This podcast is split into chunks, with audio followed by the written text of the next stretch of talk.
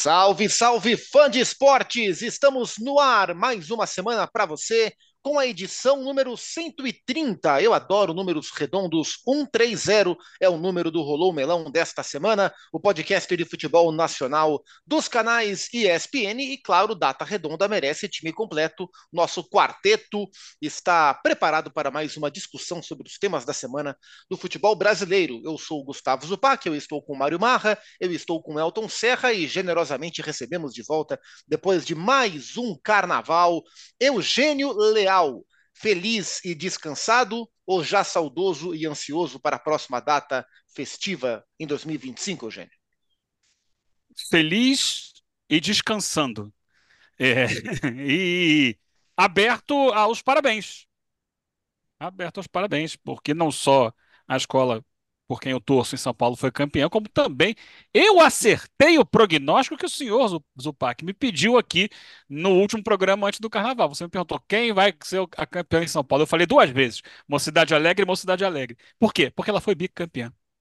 Impressionante. Uma cidade alegre, escola de samba do bairro do Limão, que conta com a simpatia, o carinho do Eugênio Leal, mas não é porque ele é simpático e carinhoso com a escola que ele disse que ela ganharia, e sim porque ele conhece muito do carnaval e a mocidade fez mais uma vez um lindo desfile, tal qual a Viradouro de Niterói, no Rio de Janeiro, correto? Corretíssimo. Merecido o título da Viradouro, que faz um trabalho fantástico, muito profissional, e fez um desfile de muita essência, muita força ancestral e contra preconceitos religiosos, mais uma vez, se fez grande e mereceu a, a conquista de mais um título. Ô, ô, Eugênio, nas suas lembranças, desde menino, de criança, ou como estudante e posteriormente como grande profissional que você é, é, em que momento você se lembra do, do, surgimento da expressão tem coisas que só acontecem com o Botafogo? Qual era o contexto dessa história, assim, na sua lembrança? Não tem como me lembrar, assim. Vamos puxando aqui da memória, eu lembro do grande, saudoso, gigantesco Luiz Mendes falando isso no rádio. É, ainda, assim, antes de completar 10 anos de idade, eu já ouvi o Luiz Mendes falando isso. Grande botafoguense Luiz Mendes, inclusive, né? É, para mim, assim, a memória que eu tenho inicial da é palavra essa. fácil. Sim, mas foi de tudo um pouco, né? Foi narrador, é. depois virou comentarista, foi Sim. apresentador, fez de tudo, é um dos grandes nomes da história da comunicação brasileira, o gaúcho Luiz Mendes. O fez, fez enquanto a bola não rola com o Luiz Mendes, Mário Marra? Claro, não foi só um, não. Fiz vários durante um bom tempo. Fiz jogo também junto com ele. E e tive com ele numa entrega também de troféu Globo Minas em 2003, 2004. Bom, eu não lembro porque também nem era nascido naquela época, mas fiz vários programas com o mestre, que uma generosidade. Na verdade, eu fui brindado com pessoas generosas na minha, minha carreira. Tem aqui é. mais três. Muito obrigado, Mário Marra. Ótima lembrança do Eugênio Leal trazendo o Luiz Mendes para a conversa. O Elton Serra, a mas questão é que. Leal, é, Diga. Eu preciso dizer uma coisa. O Eugênio Leal não é que ele assim, seja um profundo conhecedor do carnaval. Não é isso. Ele é clubista. É, Trata-se de um clubista. A Mocidade Alegre ganhou. Por quê? Porque, mais ou menos, frutista, eu diria. Porque ela é no bairro do Limão. E a gente aqui é do Melão. E teve um carnaval lá em Buenos Aires que quem ganhou foi Unidos de la Manzana e quem votou? Eugênio Leal. O de Montevideo, Unidos de la Naranja e Eugênio Leal estava lá também. Isso é um frutista. É por isso que ele torceu pela, pela, pela, pelo samba do Caju, da, da mocidade independente de Padre Miguel no, no Rio de Janeiro. Né? Foi por isso. Eu gostava muito nós do samba descobrimos, do Caju. Nós descobrimos. Ô, Elton Serra, é verdade que essa história de tem coisas que só acontecem com o Botafogo vem de muito tempo, desde quando o Eugênio era só um Eugeninho, ainda sonhando com carnaval e futebol na sua vida.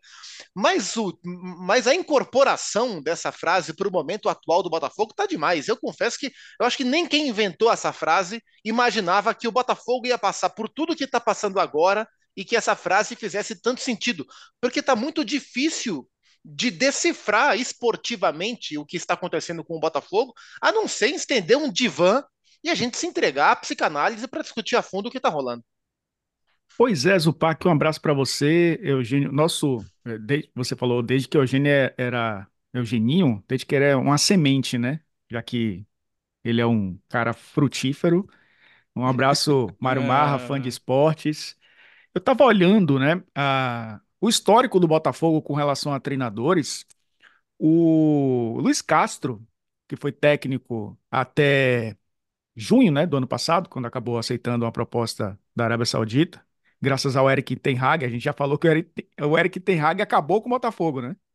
É o efeito dominó do Eric Ten Hag, tirou o Cristiano, afastou o Cristiano Ronaldo, que foi para a Arábia Saudita, que indicou o Luiz Castro e que desmoronou você tá o, o parecendo aquelas Botafogo. teorias do pessoal que ficou de filme da Marvel, que É liga um isso, filme daqui com outro de lá, da colar, e fica inventando histórias. O Eric Ten Hag é o responsável pelo momento do Botafogo. Eu estava olhando isso, o Luiz Castro é o técnico com mais jogos é, no, no comando do Botafogo nos últimos oito anos. Ninguém conseguiu ter mais jogos, 81 jogos, à frente do Botafogo que o Luiz Castro nos- nas últimas oito temporadas. Então a gente está falando de um clube que se acostumou, independentemente da gestão, em moer treinadores, né? O Thiago Nunes chegou hoje a 99 dias no comando do Botafogo. 99. Tem menos dias do que a gente tem de episódios, que são semanais e que às vezes nem toda semana tem. É, é, é de fato uma mudança, né? É muito é, de, de pouco tempo. Eu acho que a contratação de Thiago Nunes já foi uma contratação sem convicção. Eu acho que já foi sem convicção. Porque essa convicção nunca existiu na SAF do Botafogo. A única convicção é, era, o Luiz Castro é o nosso nome. E eu acho que o Botafogo nunca teve um plano B, nunca olhou para outra possibilidade, porque colocou o Caçapa, deu certo.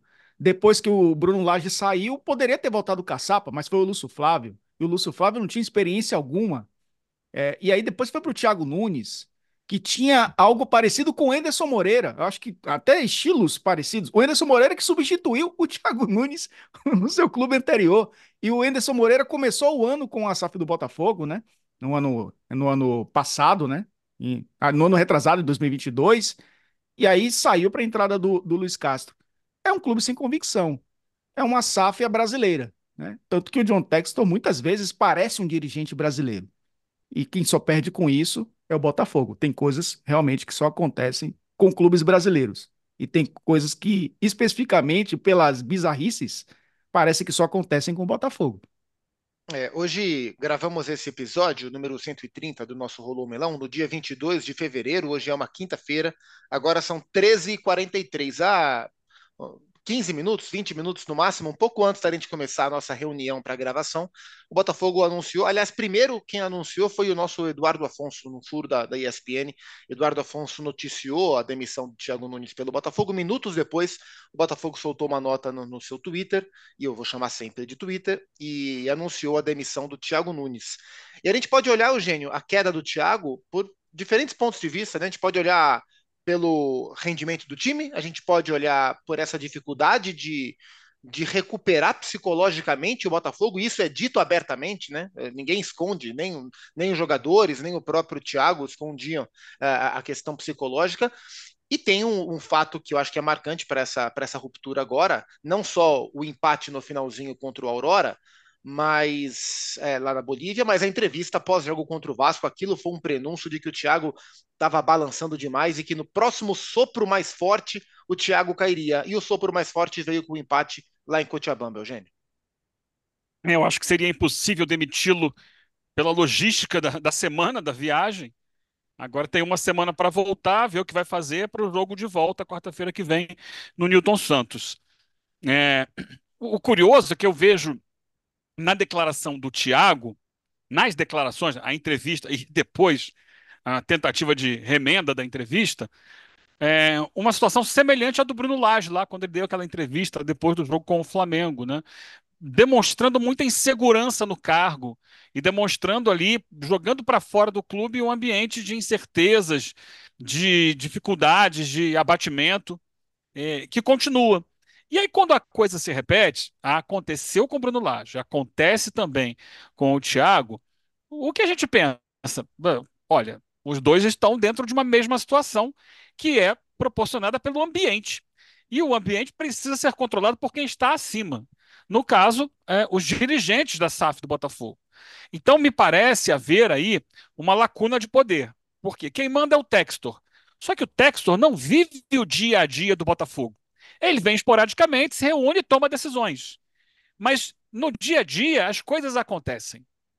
É, é, a cada treino, a cada viagem, a cada concentração, a cada jogo, a cada vestiário, é preciso que as pessoas que estão lá tenham a, o, a, o conhecimento do que está acontecendo e ajam de maneira a irem corrigindo o rumo do, da coisa. E o Botafogo, me parece, sem rumo. O Botafogo entrou numa crise, eu usei a expressão essa semana, num buraco, que para mim começou no jogo com o Flamengo, numa semana em que, em que, ele tinha sido eliminado pelo Defensa e Justiça da Sul-Americana e perdeu no sábado o clássico para o Flamengo. A partir dali e da entrevista do Bruno Lage, é, se evidenciou uma. É, como definir? É uma fraqueza interna no aspecto psicológico que aos poucos foi minando o Botafogo. O Botafogo ainda tinha uma enorme vantagem na liderança do Campeonato Brasileiro. E isso se, eh, se evidenciou ainda mais naquela derrota para o Palmeiras, e a partir da derrota para o Palmeiras, o que vem acontecendo é um pesadelo sem fim. Não foi porque o ano terminou que alguns jogadores saíram, outros chegaram, que o pesadelo terminou, porque basta a gente olhar os, os, jogos do Botafogo no Campeonato Carioca. Contra times pequenos, o Botafogo saía na frente e deixava empatar. Jogos que deveriam ser controlados por ele. Em momento nenhum houve segurança do Botafogo, mesmo com uma mudança de parte razoável do time. É, e não há ninguém ali dentro que viva e que consiga contornar esses problemas. Não sei se há problemas de relacionamento dentro do elenco, mas o que a gente sabe que é apenas de olhar para o campo é uma insegurança gigantesca. O time entra em campo sem confiar no que pode fazer, no potencial técnico que tem.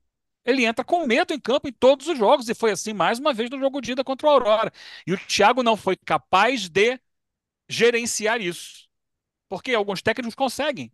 Eles crescem tanto dentro de uma estrutura do clube que eles conseguem abraçar todos os problemas, resolver e fazer o time andar.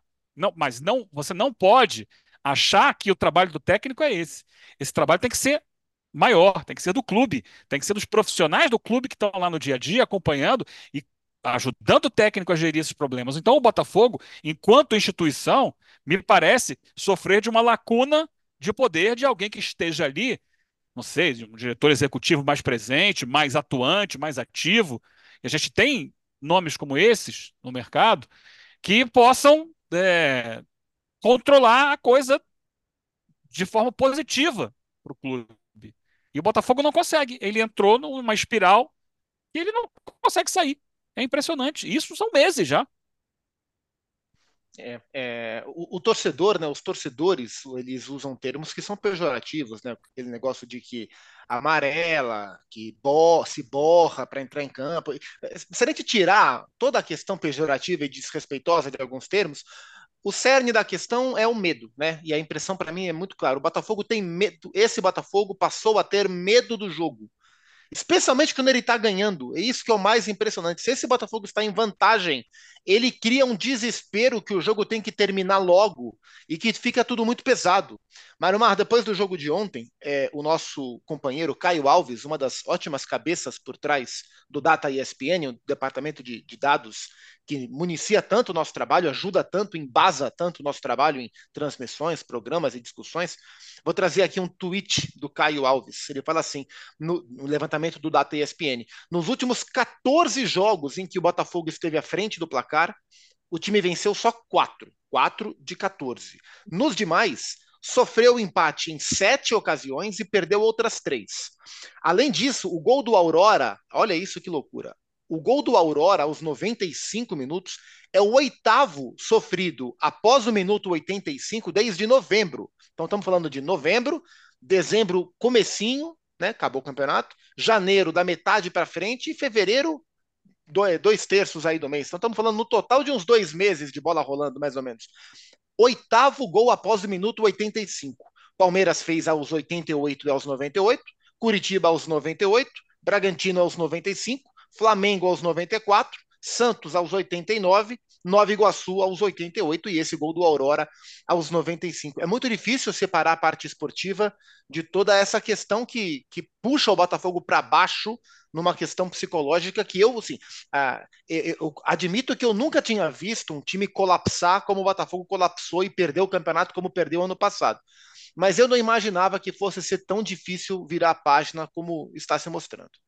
Então, mas eu eu só vou continuar falando da questão psicológica exatamente por causa desses números aí. E a gente mostrou no Sport Center hoje de manhã uma tela gigante com esses gols, né, que foram tomados já na reta final das partidas e ainda o gol de ontem. Mas também, assim, é, e concordo que o Thiago acaba sendo um alvo, porque tem mais coisa além do Thiago, é, mas o Botafogo está assim, é, na sombra da questão psicológica. O time em campo também não joga bem, gente. E não dá para falar que seja só por causa do psicológico, não. Que ontem, em algum momento, depois da entrada do Savarino, e que ele não tinha, apesar de ter velocidade, não tinha pressa em jogar, colocou a bola no chão, envolvendo tudo. O Botafogo chegou a viver uns 10 minutos de um futebol interessante. É, no início da partida, o Barbosa, zagueiro, eu mostrei isso hoje também no Sport Center, ele tinha tranquilidade quando pressionado. Vou falar de novo. Tranquilidade. No momento em que está todo mundo falando da intranquilidade do Botafogo, em campo ontem, o time, ele, Barbosa, teve tranquilidade para, pressionado por dois jogadores, driblar o primeiro, sair, campo aberto campo aberto. Tinha pouco jogador aberto por um lado, pouco jogador aberto pelo outro. Se você olhar um mapa de calor no final dos 90 minutos, você não vai ver jogador do Botafogo perto da linha lateral, que é o jogador que vai abrir o time adversário normalmente. Então tem problemas do campo. O Melgar, que já não tinha mais o Sosso, que hoje é técnico do esporte, jogou duas partidas contra o Aurora e obrigou o Acologo a fazer diversas defesas, e finalizou 41 vezes nos dois jogos, 25 mais 16 nos dois jogos. O Botafogo não teve nada disso. O Aurora, em algum momento, falou: ah, vou jogar. Eu tô aqui, vou, vou jogar. Então, eu acho que, ok, problema psicológico. É, o Thiago só colocou mais fervura onde já estava quente, mas não podemos esquecer que existia um trabalho que não estava legal lá desde a reta final. Acho também que influenciado por uma questão psicológica. Só que sério, Zupac, numa boa. Aí o Dario Torrico pega uma bola com a perna direita e ele jogou o tempo inteiro com a perna esquerda. Ele entra na área com a perna direita, corta com a perna direita, com a perna esquerda para bater para gol e não tem ninguém, um santo para travar o cara. Isso aos 50 minutos já, no segundo tempo. Sim, é, eu, eu eu acho que tem algumas coisas, tem outras coisas ali básicas do dia a dia que talvez caiam na vala do psicológico, mas eu acho que esbarra também na concentração e na falta de liderança do jogador em campo. Assim, gente, acorda. E olha que foi o Danilo Barbosa que, que, que, tomou o drible, né? E acho que ele fez uma partidaça. Acho que ele era o jogador, inclusive fui buscar em sites de fora do Brasil, ele era o jogador elogiado do Botafogo. E ele estava jogando bem. Mas não pode tomar o drible daquele jeito, não pode tomar um gol daquele jeito. A gente vai caindo de novo no lado emocional? Vai cair de novo. Mas não é só isso. Porque senão, o que, que vai fazer? É, não tem como, porque a parte emocional, se você for tratar, ela não te dá resposta na próxima semana. Então, em algum momento, os caras vão ter que assumir a bronca também. E eu não sei se a demissão do Thiago ameniza ou. Eu acho até que ameniza, vai mas eu acho que também entra um peso maior para a próxima semana, que é uma semana decisiva. E só lembrando, se não se classificar é, no jogo contra o Aurora, nem Sul-Americana pega. É, o calendário fica só um calendário nacional para o Botafogo. Acho importante a gente falar sobre os jogadores. Assim, é, me pareceu claro que o Thiago não conseguiu tocar o trabalho no tempo em que ele esteve à frente e que ele teve dificuldades de condução de grupo pela maneira que ele se colocou, e não é a primeira vez que isso acontece com o Thiago. Quando ele veio do Atlético Paranaense para o Corinthians foi parecido. Ele também deu entrevista falando mal do clube na época, falou que o Cifute do Corinthians estava sucateado. Aí depois que a entrevista pegou mal, ele veio com o papo de que não foi bem isso que eu quis dizer, tiraram fora de contexto. Foi uma, uma condução mais ou menos parecida. Então o Thiago vem encontrando dificuldade para conduzir grupos em trabalhos mais pesados. Isso é uma pena, porque ele surgiu com muito potencial, mas acho importante a gente falar do grupo de jogadores também, porque é esse grupo de jogadores que na última temporada assumiu a responsabilidade, eu nem vi como algo tão negativo, eu vi como personalidade de grupo, mas assumiu a bronca ao pedir a saída do Bruno Lage, e aí o time desmoronou e os jogadores se entregaram nessa, nessa situação, e jogadores que agora não, não conseguem também chamar responsabilidade e falar, ok, temos um problema, confie na gente e vamos resolver. Né? A gente viu de novo o Tiquinho Soares perdendo um pênalti importante, né? O Tiquinho é um cara que tem uma, vem encontrando uma dificuldade de se reconduzir ao papel de craque que ele era do time, muito grande, muito grande. É, mas acaba sendo inevitável olhar sobre o Thiago e sobre a carreira dele, Elton. Mais uma oportunidade grande para um técnico que surgiu muito bem em 2000, 2019, não, 2017, surgiu muito bem, e desde então ele vem rateando mais do que, do que se afirmando. É, e vivendo mais de fracassos do que de sucessos, né? É, eu acho que aí ele vai ter que reconduzir como ele fez. O passo que ele tinha dado para o esporte em cristal foi uma, foi uma correção de rota na carreira, né? É, vou, vou, e, e, foi um passo bem curioso, bem interessante que o Enderson está, estava tentando. Aliás, o Enderson também lá meu Deus, tomou, hein? Tomou um 6 do Always Red Meu logo de largada. Deus. Mas enfim, é, acho que o Thiago Nunes até tem, tem mais repertório que o Enderson. Os dois passaram pelo Botafogo. São as duas pontas, inclusive, da, da SAF comandada pelo John Textor, né? É, mas eu acho que ele vai ter que, de novo, corrigir a rota. Eu acho que ele vai ter que usar o método Dorival Júnior, né? Corrigir a rota e aí, de repente, sair de novo desse olho do furacão, é, buscar clubes que, que possam dar a ele tranquilidade para recolocar o seu trabalho, porque o que eu percebi foi que o Thiago Nunes estava tentando fazer um jogo mais elaborado no Botafogo, né? Trazendo Danilo Barbosa para fazer uma saída de três, às vezes, né, é, espetando os dois laterais, tentando construir com os seus meio-campistas. É, era um time diferente do que o Botafogo apresentou durante parte da temporada passada, né? Acho que a quebra ali foi com o Bruno Lage, que quis colocar o seu trabalho mais autoral e meio que bagunçou a cabeça dos jogadores do Botafogo. E ali o Botafogo acabou se perdendo. Porque, Zupac, a gente tem criticado muito, eu acho que esses técnicos até fizeram autocrítica, de que os técnicos brasileiros, eles são técnicos que elaboram pouco o jogo, né? São os caras mais pragmáticos. Mas os técnicos portugueses, me corrijam se eu estiver errado, eles são assim também. Os que fizeram sucesso não eram com jogos elaborados. Eram jogos, e, e, e os que uhum. estão aqui também, não são jogos tão elaborados, né? Aquele jogo envolvente, aquela coisa de ter uma equipe que você é, olha que Jesus, né? espetáculo. Né? Eu mas ia tocar no pontual, né? É. Eu ia tocar no, no ponto Jorge Jesus, mas o Flamengo era um time de transição. Sim. Não era um time que trabalha, aquela bola, sabe aquela coisa? Era um time de intensidade. Priorizava muito a questão física, tinha, tem ainda, né? Muitos saíram, mas tem jogadores tecnicamente acima da média. Porque o que o Abel Ferreira faz, aí trazendo esse paralelo, e a gente já discutiu isso aqui, é de um Palmeiras que é muito, mas muito organizado taticamente, ao ponto de chegar um cara, o cara é contratado hoje, o cara mediano no futebol brasileiro, entra ali e se encaixa e vai bem. Porque ele se sente confortável no sistema que já funciona. A prioridade de Abel Ferreira é ter um time equilibrado taticamente e, e com essa intensidade com e sem a bola. Que os portugueses pregam também. É vencer o jogo. Eles querem vencer o jogo. O Abel Ferreira quer ser campeão, o Tony Oliveira quer ser campeão, né? Como, enfim, o Gesualdo que passou por aqui, e muitos outros, né? Que fracassaram também, diga-se de passagem, Paulo Souza, é, Paulo Bento, passaram por aqui. E aí eu acho que o, o técnico brasileiro, principalmente esse da geração do Thiago Nunes, quer elaborar o seu jogo. E não sei se o futebol brasileiro está preparado para esperar isso.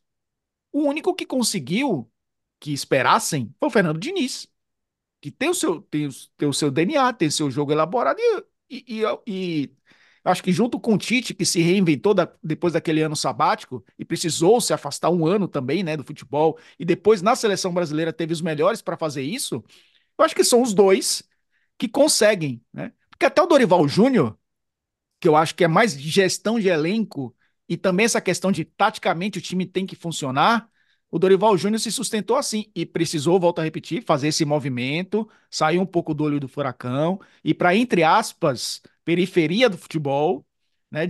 É, praticamente ali pegar times que vão brigar para não cair, fez um bom trabalho no Ceará. E aí eu falo periferia nesse sentido também, porque o, o Ceará não era um time para brigar na parte de cima da tabela do Campeonato Brasileiro e ele se recolocou no mercado. Então acho que o Thiago Nunes vai ter que fazer esse movimento não acho que ele tenha que abrir mão dessa questão de ter o seu jogo bem elaborado, porque eu acho que é importante para o futebol brasileiro termos repertório. O Roger Machado, que hoje está no Juventude, sofreu muito com isso. Muitos outros, né, que, que passaram pelo futebol brasileiro é, e, e, que tentaram elaborar mais o seu jogo, como Cristóvão Borges, sofreram com isso. Eu acho que ele tem que seguir o conceito dele. Mas eu acho que ele vai ter que fazer um movimento diferente, de novo, né? Acho que pela segunda vez na carreira. Ô, Eugênio, Eu- você, o, você- Zupac, é, ah, sim. Pode Não, falar. diga lá. Não, eu só queria é, colocar aqui em cima do que o, do que o Elton colocou, assim, é, é, esse conceito dele de- do que é o jogo mais elaborado. Eu, por exemplo, acho o, o Palmeiras um time muito elaborado, é, dentro da característica do seu treinador. É um treinador que consegue várias e várias vezes redesenhar a sua equipe, modificar formações, modificar maneiras de atuar. É, é, não sei exatamente qual é o, o, o que ele quis expressar como elaborado. Eu achava Não, o Flamengo não, do Jorge Jesus mais elaborado. elaborado. Mais Sim. elaborado. Porque assim, o, É, o, o, Eu achava, o- Flamengo do Jorge Jesus, é, até hoje eu não vi um time no Brasil que jogasse o que ele conseguiu jogar. Não, eu e sim, concordo. para mim, um jogo muito elaborado. Não, eu É, concordo. Um jogo, eu para mim, é, de, de pressão alta, de recuperação de bola, mas com muita é, modificação de posicionamento, mudança de posição, inversão de jogo. Era um time muito elaborado para mim do Jorge Jesus. Eu, eu não- eu talvez não tenha entendido o, o que você quis dizer, porque, é, pelo que eu consegui compreender, assim, você está dizendo mais elaborado, é um jogo assim. é, Você citou o Fluminense como, como, como, como exemplo, ou, Fer- É, é, ou é, Fernando Diniz, né? Sim, é, é uma característica. sim. E sim, ele, ele vem trabalhando isso com o tempo. Mas existem características diferentes de jogo e isso não, não tira o fato de você poder elaborar a equipe de uma outra forma. Não, minha- minha- o, o que eu quis dizer, isso. Eugênio, é que é, o jogo talvez do Thiago Nunes tenha um grau de complexidade um pouco maior do que o do Jorge Jesus e do Abel Ferreira, que são elaborados, mas que é, são calcados o meu muito ponto de mais vista é justamente o de contrário. intensidade física e de muitas transições. O Flamengo fazia isso muito bem porque tinha um adicional, e é fundamental, o talento técnico da maioria dos seus jogadores. Da primeira à É, última mas linha. nenhum outro técnico que passou pelo, pelo Flamengo conseguiu repetir o que o Jorge Jesus fez. E eu, eu entendo da de uma forma contrária. Eu acho justamente o contrário. Que o jogo do. Pelo menos que ele conseguiu mostrar, do Thiago é muito menos elaborado do que esses. Eu, eu concordo. Muito Por isso não menos. deu certo. A questão é, o futebol brasileiro ele não lhe permite, e eu citei o Diniz por isso também, porque ele passou Uhum. situações parecidas em outros clubes e só conseguiu ter um pouco mais de tranquilidade no Fluminense quando ultrapassou essa barreira de um ano, né, de, de, de trabalho, é, porque o futebol brasileiro não lhe permite elaborar jogo. E por isso É, mas o, muitos o Diniz partem- nunca abriu mão disso, né? O Diniz tem o estilo dele, tem as Exatamente. ideias dele, Né? e mesmo não tendo sido permitido em muitos clubes, ele manteve. Sim. E aí muitos partem para o, o modo sobrevivência no futebol brasileiro. Três pontos. gente- Três pontos. Três pontos. Três pontos. Mas é os, Sim. são, mas Marra são os mesmos três pontos que querem o Abel Ferreira, o Isso. Antônio Oliveira e outros que, que, que estão hoje militando em grandes clubes e que o Jorge Jesus, Jorge Jesus foram quatro derrotas, né? No, no, no Flamengo em, na Foram sua quatro passagem. né? derrotas e cinco títulos. Pois é, era um time para vencer jogo. É, o Fernando Diniz já deu declarações de que para ele, é, falando da, da questão Mas você de não pode vencer o jogo, desassociar, né? a, o- desassociar a elaboração do jogo do resultado. Não, não disse que não é elaborado, Eugênio. Eu disse que é, buscar uma elaboração é, mais elaborada, é buscar um pouco mais, que, que exige um pouco mais de complexidade, inclusive. Porque o Botafogo ele sai de um extremo para outro na tentativa do Thiago Nunes. É, era um time mais objetivo. Era uma equipe que tinha elaboração, mas era calcado muito mais em pontos que são fundamentais hoje no futebol, que é você ter um time fisicamente preparado para fazer fases do jogo que exigem muita intensidade. Né? Na fase ofensiva, ter aquela transição rápida, mas um time que conseguia. A defesa do Botafogo funcionou muito bem no primeiro turno do Campeonato Brasileiro, porque era algo que o Flamengo não tinha, por exemplo. Que era um time que atacava, era um time de muita intensidade, mas a gente sempre reclamou que o Flamengo tinha uma recomposição defensiva, que o Tite tem corrigido, não tomou gol com ele ainda nessa temporada por conta disso, Dada aí também, a gente pode fazer o parêntese do, da qualidade técnica dos adversários, mas é um time defensivamente mais seguro. O Flamengo não tinha isso. Então, é, a questão da elaboração é isso. Não é que os outros não sejam bem elaborados. É, é, uma elaboração maior que exige uma complexidade de entendimento de jogadores é, maior e que, teoricamente, teoricamente não, na prática, né? Se precisa de um tempo maior para que isso amadureça. Ele não ia conseguir isso com o Botafogo, psicologicamente abalado e um time muito pressionado por um 2023 que ainda não acabou. É isso que eu quis dizer. Não, digo que os outros não fizeram bom trabalhos bem elaborados. É, é uma elaboração maior e a gente sabe que é muito diferente o jogo do Diniz do jogo do Jorge Jesus, por exemplo, ou do jogo do, do Abel Ferreira. É, é essa questão. Mas você tem. O seu ponto é Sim. é perfeito. Assim, eu concordo com cada você. Um dentro, eu acho que foi a semântica que né? talvez né? não tenha não tenha ficado clara, até para quem está ouvindo a gente agora. Né? Uhum. É isso. Quem, quem ganha é o melonista, que curte uma discussão de, de altíssimo nível como essa. É, Eugênio, você acredita na possibilidade de o Botafogo encontrar como única saída uma reformulação ainda maior do elenco? Do tipo, eles não estão conseguindo. Com esses caras não vai dar. E isso impactar numa reformulação geral de quem esteve em 2023? É, essa reformulação já, já é bem razoável se a gente olhar o time do Botafogo hoje. É, inclusive hoje, é, minutos a... antes de anunciar a demissão do Thiago, o Botafogo anunciou a venda do Vitor Sá, que foi titular ontem na Bolívia, para o Krasnodar, uhum. e bota na nota que o Botafogo solta que o Vitor Sá pediu novos desafios. Então acho que bate um pouco com, com a estafa emocional. Pediu uma sequência cometendo. fora. É, pediu uma sequência isso. fora. De longo prazo. Para usar a, a terminologia lá do, do Thiago Nunes. É, eu acho que para alguns jogadores, sinceramente, vai ser praticamente impossível resgatar a relação que eles tiveram um dia com, com o Botafogo e com a torcida do Botafogo. A torcida não consegue perdoar. Não consegue. E isso inclui o principal jogador do Botafogo na temporada passada, o Tiquinho, que ontem perdeu mais um pênalti. Sim. É impressionante como o Tiquinho se abala e a gente não vê o Tiquinho falar em lugar nenhum, né? Ele não vem a público se manifestar. E ele era a grande estrela do Botafogo. Ele carregou o Botafogo nas costas enquanto teve bem até ele se machucar. E de repente ele desaba e ele desaba psicologicamente porque ele demonstra isso de forma muito clara, pela atitude dele dentro de campo, pela, né, até pela expressão física dele, como ele ele se, se comporta em campo, ele desabou. É muito difícil achar que ele vai se recuperar, que o Marlon Freitas vai se recuperar. É, não há mais é, relação com, com o torcedor. O Vitor Sá, acho até que num, numa dimensão menor do que essa, mas também estava sentindo isso. Então é natural que se procure uma transformação. Agora, é difícil você mandar um time inteiro embora. Botafogo já não tem mais o goleiro, que foi embora, o PR, está lá o Gatito é um, é um goleiro que já prestou muito serviço ao Botafogo, mas que hoje também vira e mexe e acaba falhando. A defesa é nova. Você vai olhar Damian Soares, Lucas Halter, Barbosa. Hugo já estava lá, mas não era exatamente um titular. Né? Chegaram jogadores para frente, da né? Luiz Henrique se machucou, Savarino, né? Jefinho que se machucou. Botafogo está trocando quase que o time inteiro. Né? Só que não dá para. Assim, numa cartada, só numa facada, ah, tira, manda todo mundo embora e traz outros. Mas, repito, é, acho que falta gerenciamento. Acho que falta alguém ali no dia a dia para entender o que está acontecendo e direcionar o trabalho, a parte psicológica, o relacionamento, num caminho mais positivo para o clube. Não adianta o Textor chegar aqui a cada 15 dias, fazer uma reuniãozinha e achar que está controlando, porque não está.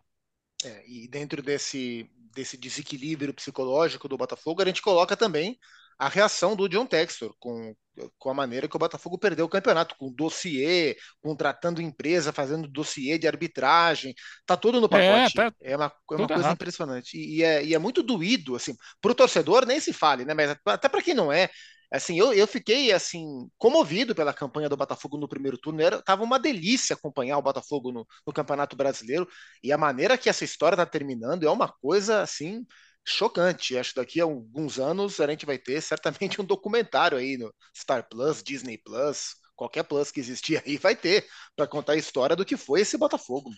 Meu Deus do céu.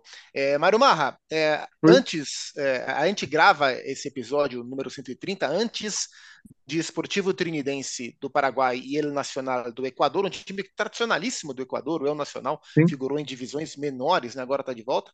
E o Godoy Cruz de Mendoza, que delícia que é a cidade de Mendoza, como seria bom se o Godoy Cruz sempre tivesse na rota dos times brasileiros, porque Mendoza é espetacular, vai enfrentar o Colo-Colo. Mas antes disso, a gente teve a Aurora e Botafogo 1 a 1 na Bolívia, é, a gente teve o Atlético Nacional ganhando do Nacional do Paraguai é, por 1 a 0 aliás, perdendo, né? O Nacional do Paraguai vencendo o Atlético Nacional da Colômbia por 1 a 0 E que o Nacional fique claro, é, é, o Nacional do Paraguai, não é o Nacional da Barra Funda, hein? Que pois fizeram é, uma arte, colocaram o símbolo do Nacional da Barra Funda. Não, não é, não está na Libertadores, está na A4 do Paulista. Inclusive, o site é que eu estou vendo, ele está é o com Nacional o símbolo do Nacional de São Paulo. É o Nacional Querido. Exatamente. É, o Nacional uh, do Uruguai ganhou do Porto Cabello da Venezuela por 2 a 0. É, o Always, exatamente. O Always Red da Bolívia, é, eu achei que só o Corinthians perdesse no futebol mundial para o Always Red, mas o Sporting Cristal do Anderson Moreira tomou 6 a 1 do Always Red. É, mas aí, o, o, o Zopac, só um parêntese sobre isso, né? Foi o primeiro jogo de Libertadores no estádio onde o Always Red manda os jogos dele em El Alto, a 4.080 metros de altitude. Não, se, é, se, se, La Paz, as cidades da Bolívia já são altas, imagina o é. El Alto na Bolívia, é o alto do alto. Exatamente. Tá eles não podiam jogar né? até é. o ano passado, eles não tinham iluminação no estádio, então não podiam mandar os jogos deles lá nesse estádio de Vila Engenio. É uma cidade muito coladinha a La Paz, onde fica o aeroporto de La Paz. Né? Para quem já foi, é, eu nunca fui, mas sempre me contaram que você desce no aeroporto, depois você tem que descer uma serra para chegar em La Paz. Que são é, os 400 é fala, metros. O avião, o avião não pousa, o avião estaciona no aeroporto de La é. Paz, porque ele já está na é, mesma altura. Que o aeroporto, na verdade, é Alto, não é em La Paz. Então, esse estádio fica na cidade do aeroporto, mais acima e é, vai ser muito difícil reverter. Eu acho que o, o, o Always Red vai para a fase de grupos e e vai dar trabalho para todo mundo que for lá em cima, porque é bem pior do que La Paz. O, o estádio é novo, é isso? Não, o estádio já é, já tem algum tempo, mas é que ele não tinha os refletores para jogos noturnos Entendi. e Libertadores é jogada sempre à noite. Então eles agora instalaram os refletores dentro daquela é, das condições técnicas de luminosidade necessárias e, e a Comebol aprovou. Foi aprovado mês passado isso, né? E a partir de agora os jogos serão lá em cima e esse é, esse é, essa é uma questão. Nesse jogo, o primeiro tempo foi 1 a 1. O primeiro tempo foi 1 a 1 e o segundo foi um vareio, foi 5 a 0. É, então dá para dizer que o estádio não é novo, então o estádio esteve always ready, só que não podia receber jogos até então. Almost é ready. Agora da cidade está ready. o Mário Marra, e para o penúltimo jogo a ser destacado, o palestino do Chile foi a Venezuela enfrentar a portuguesa e venceu. Sempre lembrando que o palestino do Chile tem esse nome porque o Chile, além da Palestina, é o país do mundo que mais tem concentração de palestinos. E o palestino do Chile é, venceu a portuguesa então, Palestino e Portuguesa não é um time da Palestina contra um time de Portugal ou um time do Brasil. É um time do Chile contra um time da Venezuela. E o Palestino ganhou. Tudo isso para dizer que na Colômbia, o Águilas Douradas, Rio Negro Águilas Douradas e o Red Bull Bragantino empataram em 0 a 0 Foi bom para o Bragantino? Ou você esperava mais também do, do time do, do Pedro Caixinha, Marumar? Não, mas eu acho que é preciso respeitar o futebol que se pratica na Colômbia. É, eu acho menos é, menos um Ah, existe uma escola de futebol na Colômbia, apesar de não ser aquela escola, escola que a gente viu ali do Valderrama, do Rincón e tudo mais, se pratica um futebol muito competitivo na Colômbia há muitos anos. Então, quando você vê o sorteio que dá lá Red Bull Bragantino contra um time da Colômbia, você fala assim, é, isso aí pode não se dar, pode não ser legal. E Bolilo, Bolilo do outro lado, né? Um, um time muito experiente, um técnico muito experiente. Eu acho que o melhor seria, obviamente, uma vitória, mas o resultado de empate, ok. Mas seria um confronto muito complicado. Eu já, já esperava isso mesmo. E só para destacar, né? A gente está falando do Nacional querido, ali tem Pumpido, né? O filho do Nery. Pumpido é o técnico lá, né? É, tem muito técnico interessante nessa fase, nessa fase aí. Por exemplo, quem foi expulso junto com o Thiago foi o Soria que a gente, mais ou menos na mesma faixa etária, descansamos de ouvir na escalação da Bolívia que vai jogar contra a seleção brasileira. Em algum Copa momento Soria. 94, O Soria era Soria, time. é É. isso. Única vez E que que depois foi foi técnico Copa de seleção também. Sim. O, o Elton Bragantino é um time engraçado, porque Engraçado? gente. É muito engraçado. A gente, a é gente reconhece. Tem várias coisas. O futebol tá mudando Por que é tanto. que gente engraçado? Porque tem o Luciano Sorriso. Ele tá Ah, lá sim, ainda? então tá Ele tá bom. lá ainda só. Espero que ele não tenha saído para invalidar a minha, a minha escapada pela, pela direita aqui. É, Porque assim, é, a, a gente reconhece a grandeza do projeto, a competitividade do Bragantino, mas é um time que a gente fala pouco, fala pouco, fala pouco, de, de repente a gente abre o olho e o Bragantino tá lá, entre os primeiros colocados de algum campeonato, ameaçando alguns dos gigantes com toda a consistência do seu projeto. É, esse começo de ano do Bragantino para Paulistão e para e para Comebol Libertadores nesse primeiro jogo, em termos de rendimento, tá dentro do que, do que você esperava? É, e você imagina que tipo de cenário para o jogo de Bragança contra os Águilas Douradas? Você falou do Palestina e Portuguesa. Temos os Águias Douradas e o Touro Vermelho, né? Nesse confronto aí. É, mas o, o- o Bragantino é um time que Confronto perdeu do Palmeiras, né? Oi, Eugênio. Confronto zoológico. Um, um inglês e outro espanhol, né? É, mas animais. É, o Bragantino perdeu do Palmeiras e perdeu, acho que o primeiro jogo da temporada, acho que pro, Água Santa, né? Água Santa, exato. E, e é um time bem econômico, porque faz poucos gols, né? Não faz mais do que dois gols.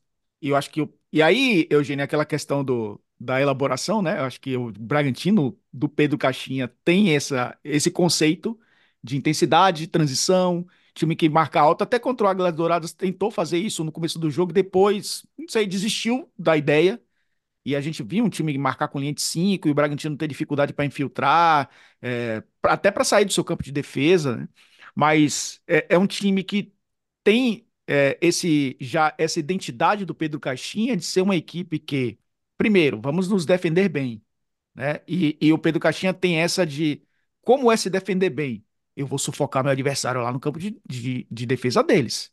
Eu vou marcar alto, eu vou ter um time mais leve, colocando o Eduardo Sacha para funcionar como falso 9. E ele é o cara que também, é, numa linha de cinco adversária, tenta atrair o zagueiro de, de, do centro, né? O famoso líbero, é, para tentar a infiltração do Elinho pela direita, que, é um, que funcionou mais, né? Do que é, o lado esquerdo da, da equipe do Bragantino nesse jogo de ida. É, mas eu vejo, e eu tô com marra, às vezes a gente subestima um pouco os clubes que a gente não conhece, né, no futebol sul-americano, porque os nomes são diferentes, a gente está acostumado com os mais tradicionais, mas isso aconteceu muito com o Independiente Del Valle, né? Que depois começou a ser respeitado pelos resultados. É claro que a gente não vai comparar o Águilas Douradas com os principais times da Colômbia. E concordo com o Marra que não é a escola maturana de futebol que a gente se acostumou a ver lá é, no final da década de 80. É, mas é um time que tem a, a clara ideia de ir para Bragança Paulista e empatar o jogo. E aí vai para os pênaltis, meu amigo. Tudo que tudo, tudo pode acontecer, né? É, a gente já viu eliminações de clubes brasileiros ou de clubes tradicionais em pré-libertadores contra clubes menores. Eu acho que o, o desafio do Bragantino é até menos difícil do que o do Botafogo, pelo trabalho, pelo time mais estruturado, pela, é, é, digamos, o peso é menor, né, da responsabilidade, e mas mesmo assim é um adversário bem difícil, É, principalmente porque tem os conceitos, antítese do Bragantino. É um time que vai marcar alto para sufocar a saída de bola. Ok, recuperou, tem 6, 7 ali para se defender. Ok, venha, venha Bragantino, venha. E não é o que o Bragantino está acostumado a fazer. É um time de menos posse de bola que o adversário. Circular de 48, 47, 45, aí vai ter que ficar com 60, 65 e não está acostumado com esse tipo de cenário. Vai ser um confronto difícil, interessante, mas eu acho o Bragantino preparado para passar. Boa, vamos ver. A partir da próxima semana a gente vai conhecer os integrantes da terceira fase, sempre lembrando que se o Botafogo passar pela Aurora e se o Red Bull Bragantino passar pelos Águilas Douradas, é, teremos o um confronto brasileiro na terceira fase para que um deles apenas avance a fase de grupos com sorteio marcado para 18 de março. Eugênio, boa semana para você, bom tê-lo de volta e até a próxima. Valeu, teremos possivelmente então o clássico Braganfogo. Vamos torcer para que isso aconteça. É, e se por um acaso o Botafogo não passar e o Bragantino passar, teremos o maior confronto de salsichas e linguiças da história. Bragantino, Red Bull Bragantino e Aurora, que é uma marca né, de, de laticínios, inclusive acho que é lá de Chapecó. Esse é o maior confronto de salsichas e linguiças de todo o planeta. A Aurora Elton que Serra, me lembra muito carnaval também, né? Se você fosse sincera, o, o, o Aurora. Tchau, Elton Serra. Pois é, e o Botafogo tomou um gol antes de começar a Aurora, né? No finzinho ali, ele acabou levando o gol. Dá, dá, dá nome para carnaval também, viu, Eugênio? Aurora certamente seria é, é, utilizado em letras, né? Só um parêntese muito rápido, a gente vai discutir isso provavelmente. Lamentável o que aconteceu depois do jogo entre Fortaleza e Esporte Esporte Fortaleza. É, no caminho de São Lourenço da Mata para Recife, né? O, o, ônibus do Fortaleza estava saindo de São Lourenço da Mata, é, pegando a estrada para ir para Recife, o aeroporto dos Guararapes, e ir para Fortaleza. E houve um atentado né, da torcida ou de torcedores né, organizados do esporte contra o ônibus do Fortaleza. E isso estourou a bolha, porque os clubes nordestinos se movimentaram muito em redes sociais para falar sobre isso, e a CBF também. Mas eu já te, tenho visto aí outros dirigentes, o dirigente do Atlético Paranaense falando sobre o assunto, é, o, o, a Ponte Preta se, se é, manifestou também, é um problema de segurança nacional. Vamos parar com essa história de que ah, tem que punir o esporte por isso. Isso é problema de polícia. O, o Brasil está com a segurança pública frágil. E por isso, é, bandidos como esses se sentem muito à vontade para fazer o que fizeram, porque eles sabem que no dia seguinte vão rir abrindo a internet e vendo notas oficiais, notas de repúdio. Eu acho que é um problema grave de segurança pública que estamos vivendo e que futebol tem se ou futebol não, né? Aqueles que é, usam futebol né, para isso têm se aproveitado com muita impunidade. É esse recado que fica, viu, Zupac? Um abraço para os amigos, para de, de esportes. É, só, só, só um acréscimo. É, também um problema de educação Sim. e de cultura esportiva, que a gente pode tentar ajudar a melhorar, amenizando as rivalidades exacerbadas que há muito tempo se desenvolve e se estimula no futebol através da mídia. É, não é uma guerra, não tem que ser uma guerra, é apenas um esporte. As pessoas que estão ali do outro lado podem ser seus amigos, podem ser seus familiares. Não podemos aceitar, ah, o Marra sempre fala uma coisa, ah, sempre foi assim, a gente pode sempre melhorar. Não é porque foi assim que a gente precisa aceitar que vai continuar sendo assim para sempre. Então, a gente precisa ver o futebol, o esporte como um todo, de outra forma, porque é inaceitável o que aconteceu e, que, e o que vem acontecendo sempre. É isso. É, teve um, enquanto a gente falava aqui, teve um, uma novidade. Qual? Não está ouvindo a vinhetinha? Não, não, Não, estamos ouvindo a não vinhetinha. estamos ouvindo a vinhetinha. Você quer que eu faça? Pena. Tan, tan, Vamos. tan, tan, tan, Tan, tan, tan. É essa? Essa. Pronto. Tan, tan, tan. Não está ouvindo de novo a vinhetinha? Ok. É, ele já tem 99 gols com a camisa do Clube Atlético Mineiro e acabou de renovar contrato até 2026. Givanildo, Um abraço a todos. É isso. Hulk fica no Atlético Mineiro. Um abraço aos amigos do Fortaleza. Me lembrei agora que ah, na temporada passada, foi no ano passado, se eu não me engano, acho que foi no ano passado, a gente fez, gravou uma edição do Rolô Melão com o Guto Ferreira, então técnico do Bahia, dias depois do atentado que o ônibus do Bahia sofreu. 2022. Machucou- 22, com a lesão no olho do Danilo Fernandes e tudo mais. As coisas se repetem, é realmente inconcebível. Fã Esportes, obrigado pela companhia e pelo carinho. Essa foi a edição número 130 do Rolou Melão. Semana que vem nós voltaremos com o 131. Um grande abraço a todos e até a próxima.